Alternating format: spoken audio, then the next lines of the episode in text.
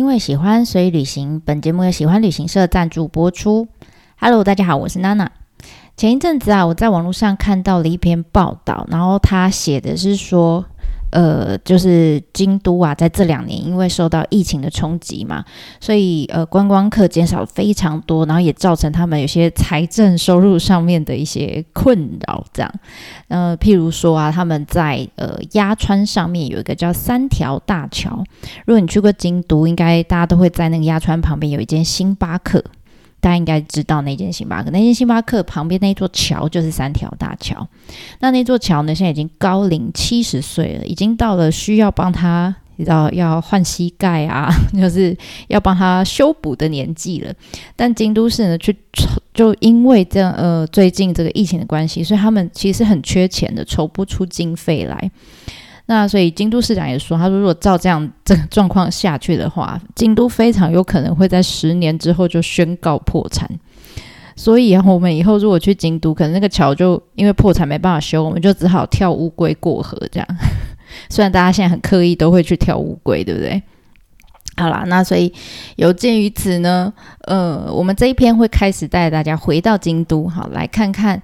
呃，我们去京都啊，外国人去京都，或者是日本他们国内的休学旅行，只要去到京都，也一定会安排的。两个好，通常是呃，应该说两个寺院啦，但其中一个大家通常一定会安排叫做金阁寺，那跟它配套的哈，另外一个叫银阁寺。好，那我们会想要用几集，我也不知道我会讲几集哈，大家会用一些呃这两个寺院的小故事，好，它的这个年代背景，还有相关人物的一些小故事。让已经去过的人可以更多的了解，然后没有去过的人呢，也可以因为听了以后更了解而更想去。好，然后我们可以同时赶快期待回到可以自由旅行的那一天。哈，这样京都也就不会破产了，好吗？好，那我们刚刚讲到金阁寺跟银阁寺，哈，其实他们都是呃在京都的禅宗的寺院。那两个呢寺院它建立的时间，其实大概都是在。十四世纪末跟十五世纪末，哈，两个大概差了一百快一百岁左右。那但是都还是在日本的，我们叫室町时代，好，或者说室町时代，好，西门町的那个町，都都是在这个时代建的。那但是他们不太一样的是，金阁寺啊，其实它是在室町时代最极盛时期，哈，就是呃那时候掌权的是第三代的将军，叫足利义满。啊，他会在接下来这两集当中不断的出现。哈，这个阿阿布万呢？哈，那这个是极盛时期。那相对的另外一个银阁寺呢，它反而是建呃新建于整个室町时代里面最混乱，然后最贫穷，哈，然后最要怎么讲，要开始走下坡的那个时期。好，那那个时候的掌权的将军是第八代的将军，叫足利义政，哈，也就是我们刚刚讲足利义满的孙子啦。好，就是他的孙子。那相差了个差不多快一百年左右的两个寺院呢，分别代表了整个年代哈，整个时代里面的最巅峰跟最低谷的时候。所以啊，如果你去京都，你是先看金阁寺，再去看银阁寺，你就会觉得啊，怎么有点有点袅袅的这样，怎么没有那么金光相向的感觉哈？那所以啊，呃，我会想说，用这两呃这几集的。呃，介绍让大家去了解到为什么哈两个寺庙都是在室町时代盖的，但是会有这么大的差别。那其实，在你了解了这些背景故事之后，你大概就会觉得，哎，其实不是只有金阁寺很漂亮，其实银阁寺也有它的美哈。那我们就来。看看哈，这这一个年代到底是怎么从盛到衰，好，然后怎么从金宫向上的金阁哈，变成这个很哇比沙比，就是很差级的银阁这样。那我们先讲呃，室町时代哈，其实它是呃，在整个日本史上面，它是第二次哈由这个将军掌权的，我们叫幕府的时呃幕府的时代。那整个历史里面有三个幕府时代哈，第一个当然就是呃镰仓，第二个就是士丁，然后第三个呢就是江户，哈，这三个当然江户大家比较常听过，哈，那呃这个镰仓我们之前有稍微提过了，所以大家可以往回放，好去看，有兴趣的人会回去听。那这一次要讲的这个士林时代啊，跟其他两个不太一样，哈，因为通常这种幕府呃创建的第一代将军，哈，就是你把想他是一个呃公司的创办人，哈，所以通常整个幕府年代时代里面呢。通常啦，第一个将军哈，就第一代将军，通常都是最英雄、最大家呃都都知道的这个人物。那但是呢，士丁时代不一样哈，他整个年代里面最红的就是我们刚刚讲说盖金阁寺的这个足利义满，他是第三代将军，好，他是第三代将军。那为什么呢？因为其实在他呃接下将军的这个职职务以前呢。呃，那个时候的天皇家哈，天皇家刚好为了这个抢天皇宝座啊，打得乱七八糟哈，然后最后还分成这个南南北两个政权，也就是从以前到现在，整个日本史上面唯一哈曾经出现有这么一段时间，同时存在两个天皇的时期，就是这个时候。好，那我们都说这个时候叫南北朝时期。那两个天皇，一个在北边，一个在南边。哈，在北边的呢，他就住在京都，他就说：“哼，我才是正统的，因为我有天皇的宝座在京都。因为这个这天皇家就在京都嘛。哈，那南边的这个呃，等于是逃到一开始是逃了哈，他等于是据点在呃奈良这个地方的天皇，他就说：哼。”我我虽然没有宝座，但是我有三神器，我手上有三个神器，我才是正统的。好，所以呢，两边呢就这样子，呃，各说各话。当然，两边都有他们的正统性存在。所以啊，就这样打来打去，打来打去，就好像在抢棒棒糖一样的那个小朋友一样哈。那最后他们怎么办呢？干脆呢就想到，不然这样，我们把棒棒糖掰成一半啊，我们两个一起吃。什么意思呢？就是两边的天皇其实最后呢达成一个协议，就说不然这样，我们轮流，这一届呢我们这边好当天皇，下一届就换你们家，然后再下一届又换回我们家，就轮流这样子。你知道这样打打杀杀，然后到最后轮流当天皇，哈，这样分裂的局局面呢，大概啊前前后后维持了快六十年啊，大概五十八年这么久。那这样子的局势，一直到了足利义满的时候，哈，他才算呃成功的就说服了这个南边在奈良的天皇说啊，这样啦，你把三神器交出来，好，然后我们以后还是怎样的？他有点半拐半骗的，哈，总之呢，他用尽了各种方式，让整个分裂的分裂成南边跟北边的两个天皇呢，最后合成一个了，就是以北边的这个为主，这样子，那。这个时候天皇才恢复到完整的一颗，那所以呢，你就知道哦，原来呀，在他的协助之下，那天皇家族呢，呃，可以从两个哈分裂的家呃分裂的局面变成合而为一，好，所以其实。他是对整个天皇是家族是有功的，哈，然后再加上呢，他跟北边这个天皇，哈，叫后小松天皇，其实感情不错，好，感情不错，所以啊，他在呃南南南北朝，就是南边跟北边的天皇统一之后呢，他就被这个后小松天皇，就他的妈吉啦，哈，就把他封成这个太政大臣，好，太政大臣就是所有的朝廷里面呢，呃，算是最高的位阶。就是想说，就是行政院长这样子感觉哈。那这个我们之前在呃小平啊，在讲小平跟小圆的战争里面也有讲过，对不对？小平曾经也有拿到这个官位。好，那第二个就是这一个，好，就是主力一版这个人。那呃，他拿到这个官位之后，等于说，OK，我我今天在整个朝廷里面。我当上了 boss，就是我最大嘛，除了天皇以外，我最大。啊然后再来，他本来就是将军嘛，所以在幕府体系里面，他也是 boss 啊，还是最大的。那就在这个时候呢，他就决定，好，我要把将军的位置让给儿子。好，他虽然把位置让给儿子呢，但是实权还是握在他 手上了，好，在手上。而且他跟儿子其实就是。感情不是很好，他儿子很不爽他这样。总之呢，他们让位之后，他把将军位置让给儿子之后，他自己就隐居，好就出家隐居了。那他为什么要出家呢？其实是刻意的，好，他不是想开或什么，他是刻意的。因为我们刚刚说嘛，他拿到了这个朝廷的 top，他也拿到了武士的 top 啊，就是将军嘛。然后呢，剩下唯一剩下来就是宗教的这一这一群的这个势力，所以呢，他就刻意出家哈，然后想要用这样的方式去掌控宗教这一股势力。那同时呢，用这样子的方式，他等于是诶掌控了三大势力的一个超级。大 boss 啊，超级大 boss。那但是这个超级大 boss，他他表面上就说啊，没有没有，我隐居了哈，我退位隐居了这样子哈。他表面上是这样，但实际上他是非常厉害的。那他在隐居之前呢，其实他住的地方啊，就在今天你如果去京都的话，大家可能听过同志社大学，或者是京都御苑，好，应该有听过。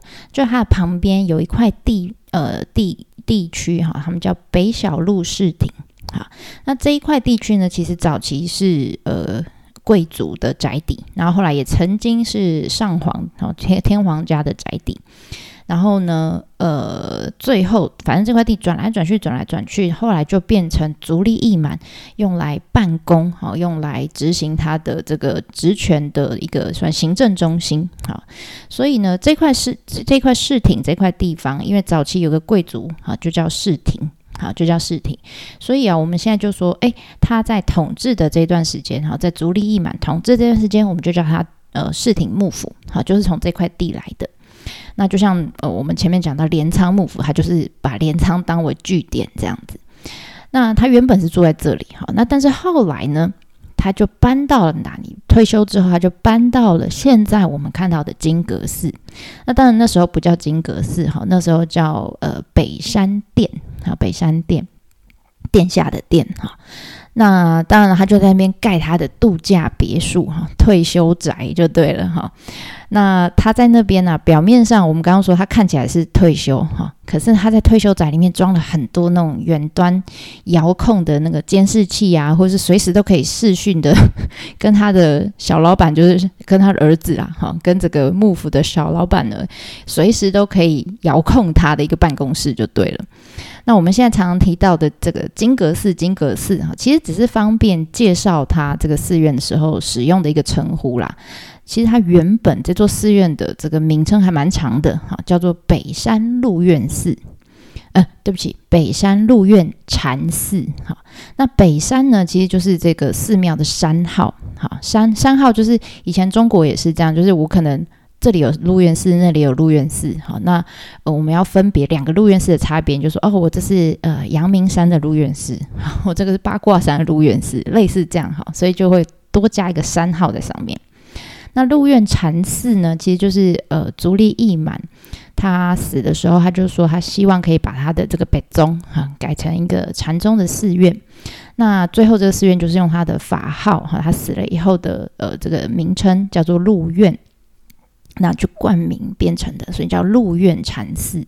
那加上北山，所以全名就叫做北山鹿苑禅寺。好，那这个是呃整个金阁寺的由来。好，其实最早它是盖来嗯当做他退休宅。好，但实际上是个办公室。好，OK。那虽然我们说啊，呃，刚刚讲说足利义满他是那个年代哈，算是第一大 boss 啊，同时呢，他可以掌控哈将军所有的这个兵呃兵力呀、权力啊等等。但是其实啊，那个时候的将军跟之前镰仓幕府就小原创立的那个幕府比起来，其实他的力量没有这么的权权势没有这么的大，好。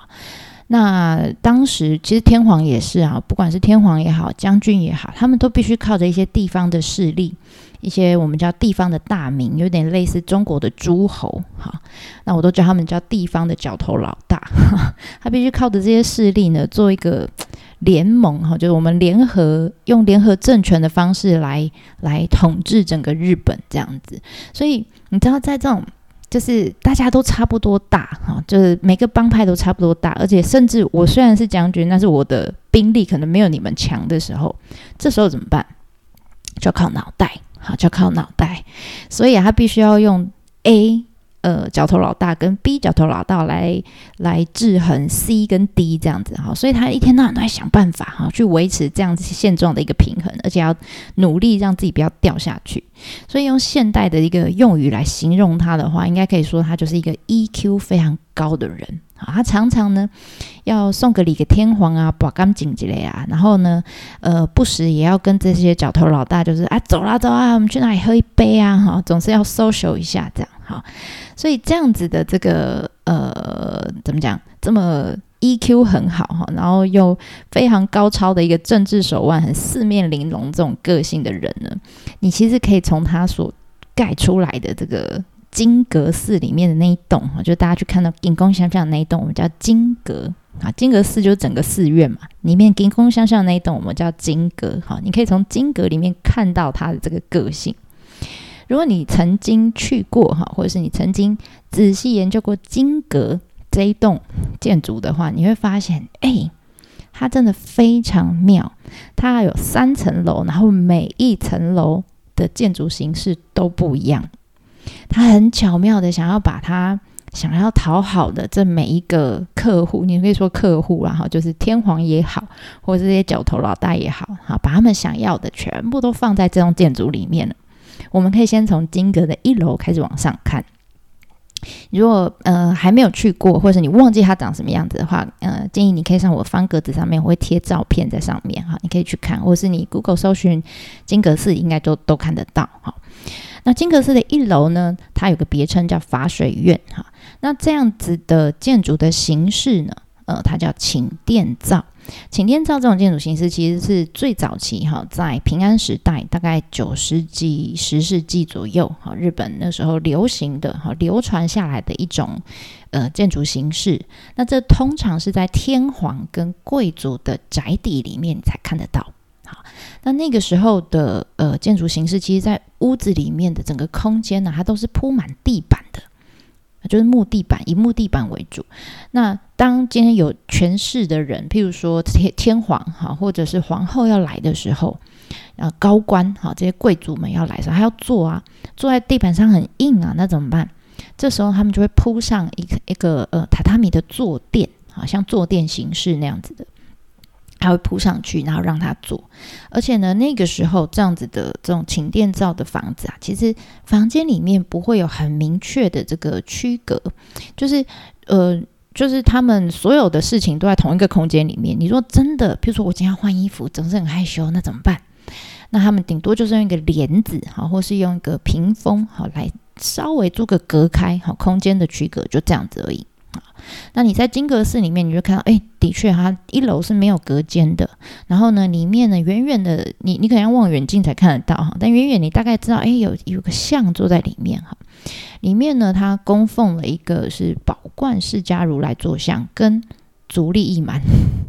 当然，建造那个时候应该是没有足利义满的坐像了哈。那现在多放了一尊足利义满的坐像。那你会看得到他们，是因为它的窗户是打开的，只有一楼的窗户会打开。好，那这种窗户也很特别，它也是这种寝殿造的一种特征。呃，它叫 stomido 哈，就是一种上掀式的窗户。那主要那个时候的窗户都是用来隔绝呃阳光跟雨水，这样就是它是往往上掀开的，不是左右拉门的那一种哦。然后一旁呢，你还会看到，哎，小小凸出来一块小凉亭，有屋顶的小凉亭，这样哈。那一块呢，我们叫钓店，钓鱼的钓。那这块拿来干嘛呢？就是呃，今天如果他想要露营、烤肉啊，喝酒、赏月啊，等等哈，在那边吟诗啊，等等，或者是呃，拿来当做这个，因为金阁的前面有个湖嘛，好，有一个池。所以，如果今天你要游湖的时候，哈，你要搭船的时候，这个这个小小的凉亭就可以当做一个码头来使用，这样。所以这个是一楼，好，一楼的样式。那接下来我们往上走，来到了二楼。那二楼呢，其实呃，它的这个建造形式呢，就跟一楼不太一样。一楼是我说以前的贵族哈，天皇家族他们才会用的。那二楼呢，就是武士。好，武士家族才会用的这样子的建筑形式，从镰仓时代就是武士出现、将军出现之后，才会呃使用的一种呃建造形式。那因为随着时代演变，哈，到了武士阶层的时候，开始会有一些呃，我有些需求，我在室内必须有不同的，我想要这一间拿来当书房，那一间想要拿来宴客，哈，这一这一间想要来，嗯，可能跟呃主管会面、开会等等之类的，啊，它会有很多不同的使用的需求，所以呢，就开始在这个二楼的空间里面出现了拉门。好，出现了拉门，那用来很明确的隔出了这个空间出来。那在金阁里面有两个空间，那其中一块呢，你会看到有小阳台的这一块。好，那其实这一块呢，它里面是有供奉观世音菩萨跟呃四天王像。哈，那另外一间呢，就是里面是铺满榻榻米，然后有楼梯这样子，就两个使用空呃使用目的不太一样的空间。那你还可以再看一下它的窗户，就是跟刚刚我们讲一楼的那种上掀式的不太一样。二楼这边呢，就开始改成左右推拉式的这种拉门为主了。而且从这一层开始，外面就贴满了金光相向的金箔哈。当然，我我有看过一个文献，它是有讲到说，其实，在最初哈，就是朱利伊满他在盖这个金阁的时候，最初最初的版本，其实这一层是没有贴金箔的。但就还在这个论点还在讨讨论中哈，所以还没有受到证实，现在也不知道。好，好了，那继续往上走，我们走到了第三层。第三层呢，我们叫就近顶。啊，那这一层呢，又是另外一个建筑模式啊，建筑形式。这个形呃，这个这一层楼呢，其实它采用的是从中国传进来的一种佛教建筑形式。那里面呢，呃，是放着这个佛的舍利。那外观最明显哈，这种佛教建筑最明显的特征就是有一个它的窗户哈，它的窗户叫我们叫花头窗。那如果你对花头窗有兴趣的话，建议你可以回去听我们在六十一集的时候，那时候在介绍宇治平等院，那时候也有出现过，好，在里面稍微有讲过。然后你会发现说，哦，嗯，跟这层楼第三层哈，跟楼下一二楼不一样。这层楼呢，其实它在不只是外面哦，据说啦，但我们现在不能进去。但据说你进去到室内的空间，它连里面只要是你视线可及之处，包括天花板，反正你看得到的地方，全部都贴满了金箔。而且呢，在屋顶上面呢，还站了一只跟平等院哈，就与之平等院非常像的一只金色的凤凰。那还好了，这一层面积比较小一点哈，所以要铺满金箔，不用像二楼一样花这么多钱。所以啊，你知道，呃，讲完了这三层哈，其实在我以前还不太懂的时候，就傻乎傻乎，我什么事情都不太懂的时候，我就看到金阁的照片。好的时候，我就觉得第一直觉，我相信大家也是这样，就哇，金光相像美好。现在很多阿多阿区也是哇哦，beautiful，因为它金光相像，所以呃，大家直觉是被它的金金箔给吸引，然后再来是第二个感觉是，哎，好日式哦，你只觉得嗯，讲得出好日式哦这样子。但后来我真的在了解了哈，就是看完了上面我们跟大家分享的这些每一层楼，其实它有很大的差异。然后你也仔细观察每一层楼之后，你才会发现这栋建筑其实超怪的。你你可能没有办法想象，因为现在对你来说这三种都叫日式风格，对不对？但是你随便举例哈，我们现在假设路边你走一走，然后看到一栋建筑。你就发现，呃，这栋建筑一楼走的是传统，像我们小时候家里住那种三合院的风格，然后二楼的来个眷村风，好像眷村一样的建筑，然后三楼呢再来一个现在流行的，嗯，到处咖啡厅都很喜欢用清水混凝土的空间好了，然后呢，适当的在每一层楼看你要在哪一层都可以撒撒一点金箔，贴上一点金箔。你可以想象那个画面吗？一楼是三合院，二楼是眷村，然后三楼是清水混凝土。你不觉得这样 这样的建筑超怪吗？是不是怪到可以把那个龙潭怪怪屋给比下去？我觉得还蛮有趣的哈。那你说竹里满为什么要这样搞哈？为什么要这样搞？其实，呃，现在当然有很多人呃的说法是认为说他想要借由这个金阁哈来。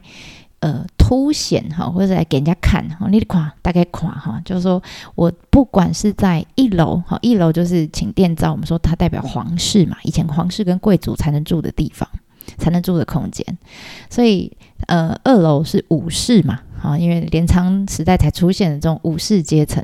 三楼就是佛教，哈，也就是宗教这个领域。意思就是说我我盖的这一栋，我就同时包含了皇室、武士还有宗教三个领域。好，我告诉大家说，我是这三个领域里面的大 boss。好，大 boss，哇，我厉害这样子。好，那当然也有人认为，就是说。呃，其实他只是想要让这三个领域不同领域的人来的时候呢，都能看见我自己很熟悉的这个建筑样式跟空间。好，所以其实金阁也是他呃非常怎么讲呃高 EQ 的一个证明的一个作品就对了。那甚至呢，还有人说哈，呃，这就比较野心比较大一点。他说他为什么要把这三个元素不同领域的元素放在？同一栋建筑里面，其实他最终最终，其实他是想要实现一个，就是呃，武士、天皇跟这个宗教领袖全部合为一个人，就全部都是我好的一个梦想。那但是正确答案不知道，除非我们把朱莉伊满叫回来问他。但不管我觉得不管原因是什么哈，那我觉得可以确定的是，金格是真的是。非常的怪哈，你如果之前没有发现的话，建议你可以回去再把照片找出来看一下，他到底有多怪。好啦，那我们这一次呢，就先呃金格斯先分享到这边，我们下一次会再继续介绍它喽。对哇，马达呢？